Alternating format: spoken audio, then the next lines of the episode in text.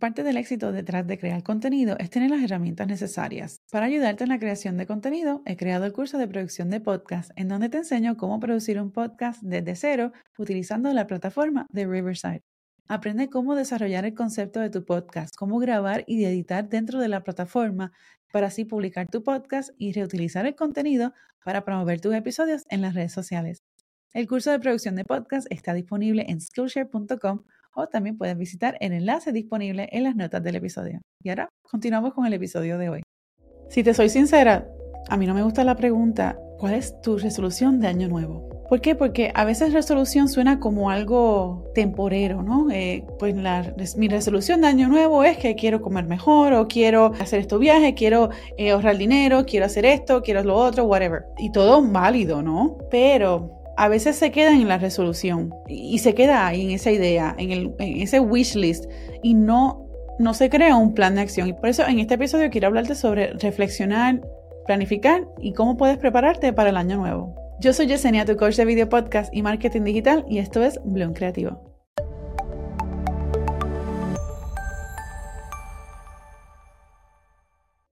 Lo primero que debemos de hacer antes de, hacer este plan, ¿no? Es que debemos de echarle un vistazo al pasado. a qué pasó este año?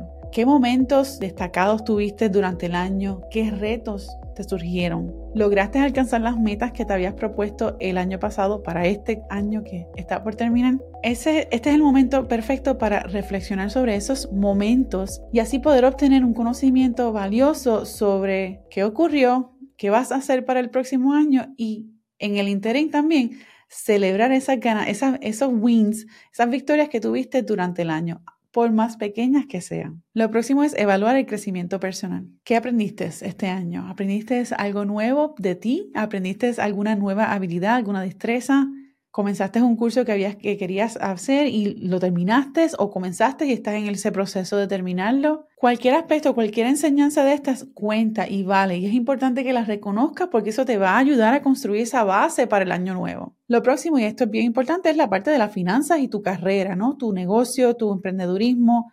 Échale un vistazo a esa parte. ¿Te propusiste un presupuesto para este año?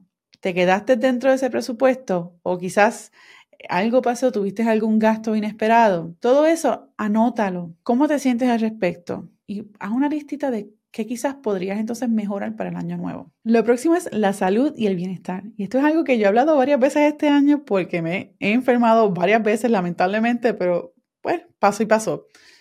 Tu bienestar físico y mental no tiene precio. Tu cerebro es esencial para tu correr ese negocio. O sea que si tú no estás bien físico, mentalmente, eso se puede reflejar de muchas otras formas. O sea que toma tiempo para, para ti. Y si no lo hiciste este año, ponlo como una prioridad. Si lo hiciste, te felicito. Ponlo como prioridad para el año que viene para que mantengas esa rutina. Lo próximo son las relaciones y tus conexiones. Cultivaste esas relaciones entre tu familia, tus amistades, tus colegas. Si lo hiciste, ¿qué funcionó? Si no lo hiciste, ¿qué podrías hacer para cultivarlo y, trabajar con eso en el próximo año? Ya que hemos hablado sobre estos aspectos para ver y, y reflexionar ante el año que está a punto de terminar, ahora nos movemos para el próximo año. Lo próximo es que establezcas unas nuevas metas para el año. ¿Qué aspiraciones tienes para el año nuevo? Y sé específico. Pon tus objetivos profesionales, tus proyectos personales, mejoramiento personal, todo eso, escríbelo, anótalo, ponlo en una hoja grande, en, en, inglés se le llama mood board. Lo puedes hacer en digital, lo puedes hacer escrito, como se te sea mejor para tú poderlo ver y, visualizar y, y, que te sirva de recordatorio para todo el año. Y entonces, como dice mi mamá en el episodio en que la entrevisté a ella, que te voy a incluir el link aquí, crea un plan de acción.